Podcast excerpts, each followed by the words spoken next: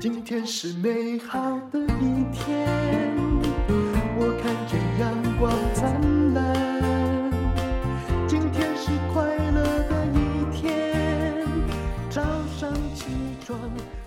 欢迎收听人生实用商学院。我们请到的是好序列好哥，你好。嗨，大家好，邓友杰好，我是好序列好哥，非常开心来跟大家在线上聊天。我今天要拷问他一下。好好好。那你最近有一堂课叫商业管理思维哦，这是我是简简单的说了，因为这堂课其实叫六十天商管学院，教你怎么样赚钱省钱，做出好决策。我觉得太长了哈。对。那谈到商业管理思维，一定谈到决策性的问题。其实。呃，选择比努力重要，当然努力也很重要。但你万一哦，呃，选择先错误的话哈，你真的是白搞。我相信各位都有这样子的经验。那你人生中做过哪一些决策呢？哦，这是重要的决策，请告诉我们。好，我觉得如果说我们从近的来开始看好了，因为其实我大概是二零一二年的七月三十一号回到台湾啊，那时候是裸辞。我之前的工作是呃。算是新加坡一个非常大的投资公司淡马锡嘛，好，那时候回来其实很简单。好哥说：“哎，好哥为什么要回来啊？但是那里薪水挺高的，呃，挺高的。然后有有有有一个亲子天下，我也不会演。亲子天下他访问我，他说你年薪大概多少？我说大概至少千万以上嘛，哈，年薪千万以上。”在新加坡，淡马锡拿不到这样，但你应该是接接电话的吧？对 对对，我讲的好难听，但是接电话的应该也蛮多的，对不对？你看，好，后来人家说，哎，好哥，你为什么要回来哈？你怎么舍得放弃？我说哪有舍得啊？我说其实当初本来想去做两年的，但是就是因为薪资还不错，多做了几年。然后多了几年之后，有一天回来做这个体检，哎，发现哇。很多时候看红字很开心哈，但我也有的时候看体检这个红字太多哈，就压力很大，你知道？我就想说，哎呀，现在赚钱这么多，然后红字这么多，老婆年轻，小孩小，有一天都给老王享受了，心情实在不好。所以那时候有命赚没命花，是不是？是这个坦白讲的话，你你要想清楚这件事情的话，你就知道啊，钱赚够了就好了哈。嗯，其实这边有个小插曲。当初我要回来的时候，包含后来是《亲子天下》这个写这篇文章，很多人转发嘛，很多人转发了之后，下面就有很多人就开始留言说：“哎呀，这家伙赚够了，他当然回来；这家伙赚够了，当然回来。哎呀，说这都没有用了，赚够了，赚够了，赚够，赚够了哈！我就把那一堆截屏下来，哎，然后把这个人名就是马赛克掉哈。我提醒我自己，然后跟我的很多学生在上课，我说他们这些说的都是对的。”啊，他说郝哥什么意思？我说有两个意思。第一个呢，是我真的是赚够才回来的啊，啊，因为我坦白讲的话，我跟我身体健康比，我觉得我赚够了，对不对？这什么？这这是实话。也赚的，对对。然后第二个呢，是你要知道你赚够了，嗯，啊，赚够本身是一个主观的，但是知道赚够也是主观。要是你赚不够的话，你觉得自己看起来赚够了，但你还是觉得不够，你还可以继续做啊，赚到有一天红字变成一个碑嘛，不就完蛋了吗？对不对？所以说这件事情呢，也是让我当初会做这个决策回来的原因。我还记得那时候跟我老婆聊，我老婆本身自己有心，也是有一个高薪的工作。说，老婆啊，你有没有听过那个李安的故事？啊，李安不是被他老婆养了七年嘛？我老婆一听心领神会了，说，嗯。你是不是想做好安？我说，我说，对。他说好，那你回来吧。我说这个生意这么差，我回来带小孩啊。我想要裸辞，然后先休息一年。所以我当初是想休息一年的。这个决策其实很很当家庭主妇哎，想家庭主妇。我那时候是真的想回家当家庭主妇。后来我其实蛮感动的哈，因为大雅创投又接，就是让我接上了。可是这个东西其实是后来的原因。所以人家说郝哥你很勇敢，我说哪有勇敢啊？想象很丰满，现实很骨感。我一开始回来的时候是，就是觉得志得意满，回来做家庭主妇。等我回来第二天、第三天，我就开始郁闷了。你根本没有家庭主妇的专长啊！没有啊，对对哪有啊？眼睛失去光芒，对，像一只不会再生蛋的鸡。对啊，所以那时候呢，回头想哈，基本上愿意讲这段。其实当初有一段时间是非常灰暗的。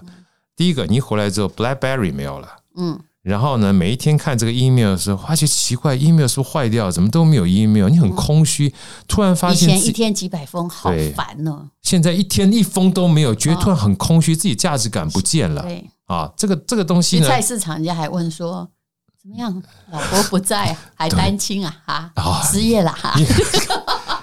这这个。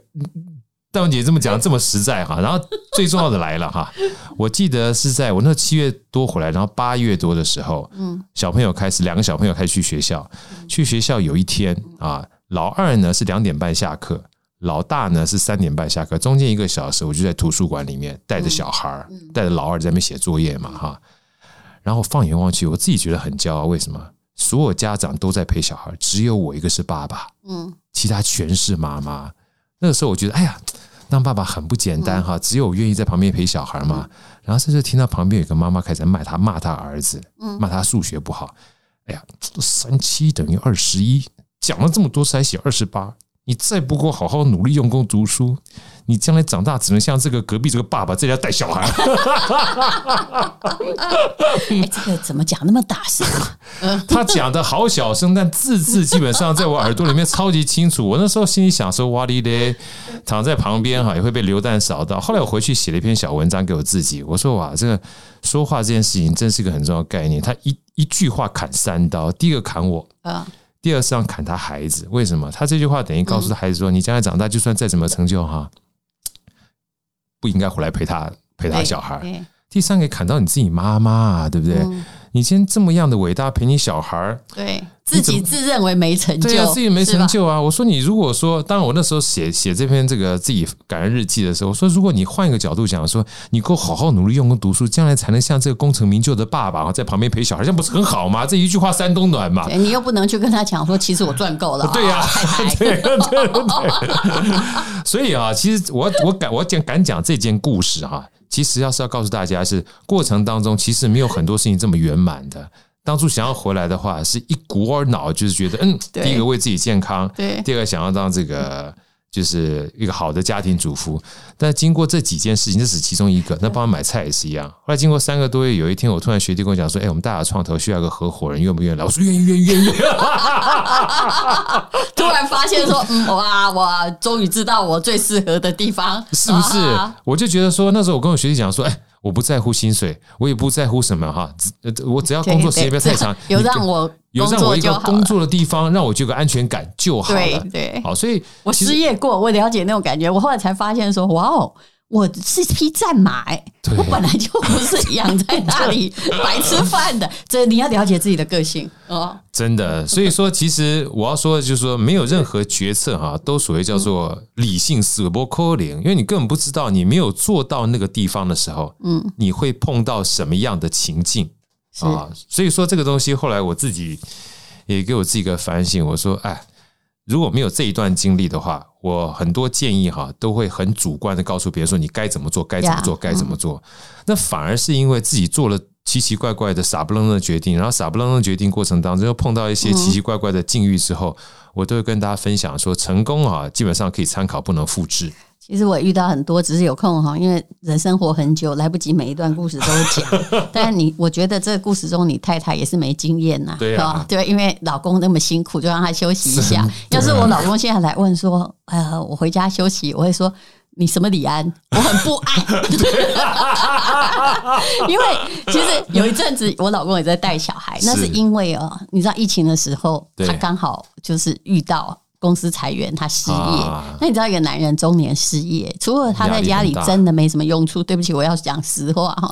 然后就这边晃来晃去。啊，你平常看他早出晚归，在那晃来晃去。哎，我是一个自由工作者，我都在家里处理事情。你在我面前一直出现，我觉得你很烦呢、欸，就妨害到我的空间了，妨害到我的生活秩序。而且最烦的是哈，他为了要显现自己的成就感，是不是带小孩？那时候疫情不是都在家里上课，要带出去玩，他很尽责，没错。他就不断的在那边拍照片，你知道我所有的朋友哈，都来跟你讲说。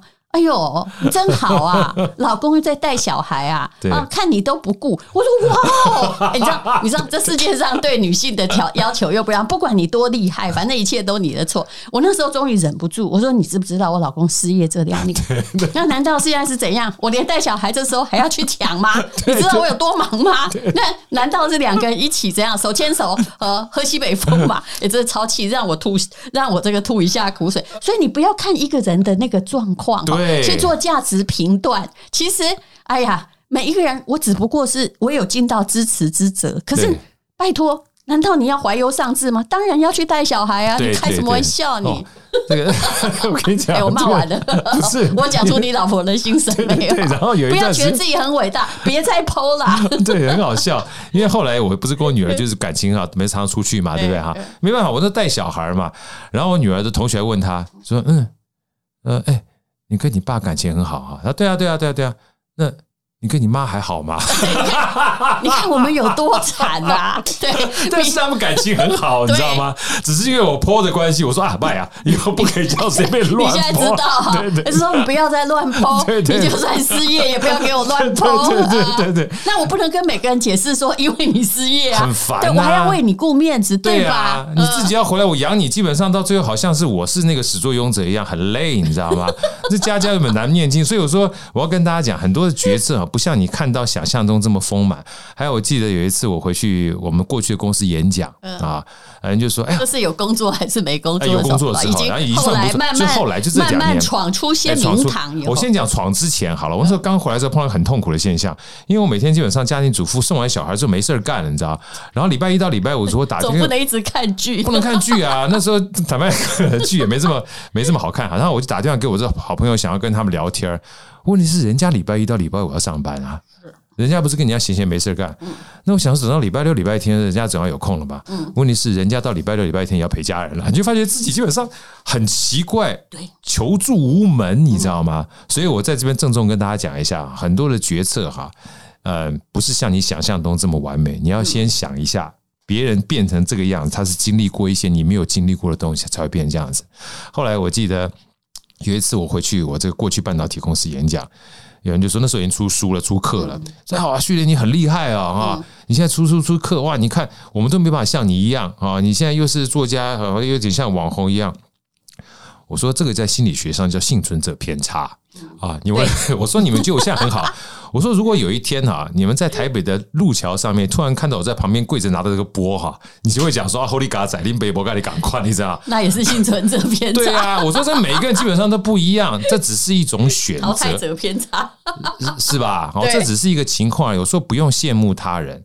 每一个人他都有一个独特不同的生活的曲线哈，你只要知道说某种程度上面你在走的过程当中，呃，好好做好自己，然后当机遇来的时候，你做一点选择就好了。至于说选择哪一条比较好哈，我我现在都告诉大家，你不知道，我又不是平行又又不是妈的多重宇宙，我怎么知道啊？我只能知道我现在。这一条路上，我尽量过好我现在这条路就好了。嗯啊，其实就是一个人生一直做决策的过程。是啊，很多人哈，有时候你会很忧郁，或者是你会很闷呐，常常就是因为踏步，我做不出决策来。对，其实不管在什么状况啊，我有时候觉得做错决策啊，你就碰一下，哎，受点伤。啊，那条路不好走，你回来修正一下嘛。其实决策是不断在修正的一个过程，不是说哦，你当时十八岁决定 考什么念什么，你就会 变内行。哇，你想的太肤浅了。对啊，那我扣脸。对啊，我觉得就是一个修正的过程，而且这个修正呢，呃，我说如果说太大的话，那就叫做投机啊。那如果说你今天梭哈，我这。不管一就是不管说未来会不会成功，我就置之死地而后生，我干嘛呢？为什么要置之死地而后生？你一死就活不起来啦。嗯我自己个个人这样觉得啊。我说还是要给自己有一点点后路，这是我自己个人觉得。要不然坦白讲的话，一不小心，包含这个钱财也是一样。你说我还不确定他会不会成功，把钱全部梭哈下去，哇，一下打到解放前哈。你这样，你你就你就没有再再再起来的机会了啊！所以这件事情呢，是跟大家分享一下决策这件事情。你要问我说哪些好决策？我说只要敢做决策，然后不会把自己逼入死地，然后持续往前走，都是好决策。其实你讲的就是理性决策，它不一定是对的，但它可能是呃叫做最适的。决策并非最佳决策，因为最佳可能你现在状况也不佳呀，对不对啊？对，那不是说大家都觉得好的。我跟你讲，人如果要做到大家都觉得好，我保证你一定选择一条平庸之路啊。然后，呃，像这个最适合你的决策在哪里？不是刚开始选得出来，就不断的修啊修啊啊，就好像阿里巴巴那个马云，哎，之前他开翻译社嘛，对啊，那差点就变成义乌小商品市场的。他怎么知道后来？他本来只是小卖卖小商品，弥补翻译社的亏损。对啊，他怎么知道有一天他英文这么好，是去 IPO 上市的时候可以侃侃而谈？哪知道他想做英文老师的，而且他那个不是什么重点大学，你知道吧？就是呃，人家也对他没有太多期望，真的没有太多期望。那么成功者跟后来就明明他也遇到很多什么杭州师范呢，反正就是某个那个呃，其他他的同学可能都是小学老师，可是他却走出不一样的道路。那经过了非常多的决策历程，那一般而言说的理性决策就是那种商管思维嘛。我也觉得商业化的就是他所推出的理性决策决策。对我帮忙很大.很多人都以为理性的背面是感性决策。我跟你讲，不是，叫情绪化决策。你讲的那个投机就是了。对呀、啊，你也不感性，I'm sorry 哈，你这根本就是神经病。对啊，我我不管怎么样，就是两个两，我们常常放在嘴巴。我认为，我觉得啊，我现在没讲你怎么为，我就这样觉得。我觉得这间店一定会赚钱，我一定要投资它，就这样子而已。嗯、这这这就是情绪化。我以前还没有学商管时，我还相信过那个。我有一阵子在学卜卦。我自己觉得我应该很准，哦、哇，都是上上签、嗯。哎呀，后来那个也等同是诈骗集团，所以我告诉你，没有很准，请你相信理性决策。那做决策有一些方法吧？你在课程里面会教人家什么方法？最近好序列有个六十天商管学院的课。对，嗯、像我这样讲好了，像很多的时候我们讲决策这件事情哈，就是要做什么东西这件事情，最简单的一个方式就是从观察到洞察这件事情很关键。什么叫观察和洞察呢？就是看到表面之外，要多问几次，你到底要的是什么？我最常喜欢跟大家讲的一个故事，就是说，呃，比如说我们今天买个打洞机，然后买个打孔机，当是个笑话，大家听一下就好了。打孔机，你说啊，我今天要打个洞，我基本上是不是要买个打孔机？打孔机一万多块钱，为了打个洞买个打孔机，然后放这边都不用，你傻嘛？对不对？你说我一定要买这个打孔机，那我们回过头来，你为什么买这个打孔机？有的时候你都不会问这个原因，我想要买打孔机你就买了，但多问自己几次，有时候我们讲是问五次就好了。哦，原来我是想要打个洞啊，哦，想打个洞。那你说打个洞之后就不要问了吗？继续往下问，为什么要打个洞啊？因为我要挂一个相片。你为什么要挂这个相片啊？因为我们最近拍了一个全家福照片，所以我想把相片挂上去。那你为什么想要挂全家福相片？因为挂全家福相片有幸福的感觉啊。那为什么想要幸福的感觉啊？认真想想，幸福的感觉会让我脑内产生多巴胺，所以会觉得很爽啊。说到这边差不多了。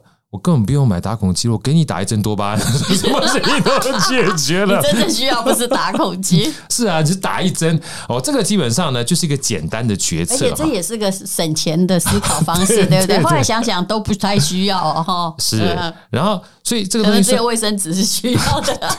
虽然是个笑话哈，但有另外一本书，我那时候看到的时候，我感触很深。就是很多的时候，我们在做决策哈，都会限于我们现在表面看到的需求。那本书我记得叫《隐形冠军》，《隐形冠军》有一段呢是德国人哈，他专门去到中国去帮他们做类似所谓的地下水道这件事情。然后地下水之后，他们说：“哎，你这保固到底多久？”他说：“什么叫保固？我听不懂。”他说：“就是如果坏的话，我怎么来修？”他说：“我们这东西不会坏。”嗯，他说：“哪有东西不会坏？我们这东西不会坏。”德国人基本上很执着说：“我这东西不会坏。”他说。你不要告诉我，如果坏的话，你们要回来的话，要怎么去跟我们做所谓的保固跟维修？他说我们这东西从来没有坏过，所以 所以你知道那天我在上课的时候，我就跟大家分享分享什么东西？因为很多人说，哎呀，我们要做一个所谓的服务专卖店，怎么样让维修的效率能够越快越好？嗯，我说可是真正对消费者而言，他的底层逻辑，他从来不想要维修。嗯，如果你把维修这件事情。当成是一个必然发生的话，它就会发生。嗯，所以以前包含我们自己在台积电也好，或者是代名管理也好，他说品质是做出来的，不是检查出来的。嗯，所以这就是决策。如果你要在每一站都设一个品质管理的话，嗯，你就在每一站里面后面多增加时间，多增加成本。嗯，但是如果你想法是我根本不需要去做品质管理，因为每一站都是品质的话，你就会朝每一站。做的每一个事情都要做好，这件事情不需要别人帮我擦屁股，不需要花这么多额外的时间，你说不定就省时。叫做的一开始可能很慢，花很多时间去想这些事情，但是后续呢一劳永逸。所以多问自己几次，这是其中一个，呃，算是比较简单的一个做法，就是我到底要的是什么，你就不会执着在表面。所以那个时候，我听了一句话，我非常喜欢。他说：“什么叫做智慧啊？他智慧就是洞察力，洞察呢，就是从观察到洞察的过程，知道它后面的底层逻辑的时候，你就可以省掉很多你不需要去做的时间跟资源啊。这个是一个简单的例子，跟大家做分享。”是好，序列说他懒懒的，但是其实他很勤快。那个课可以开六十天，而且无限可以回播 啊，这是一种陪伴呐哈。那么大家可以去看一下知识卫星的平台。是是是，谢谢你来，下次要来讲阳明心学。好的，我们要介绍一下这个高深的学问的现代运用。完人，对，嗯，请看资讯栏的连接。现在好序列的课程六十天商管学院。教你如何赚钱省钱，做出好决策。那线上课程，请记得输入 DL 三百，就可以再折三百元。预购期间购买六十天商管学院，教你如何赚钱省钱，做出好决策，可以享有优于三五折的优惠。尤其这个知识维新啊，他们的价格是一天一天加上去的哈。那请大家看资讯来。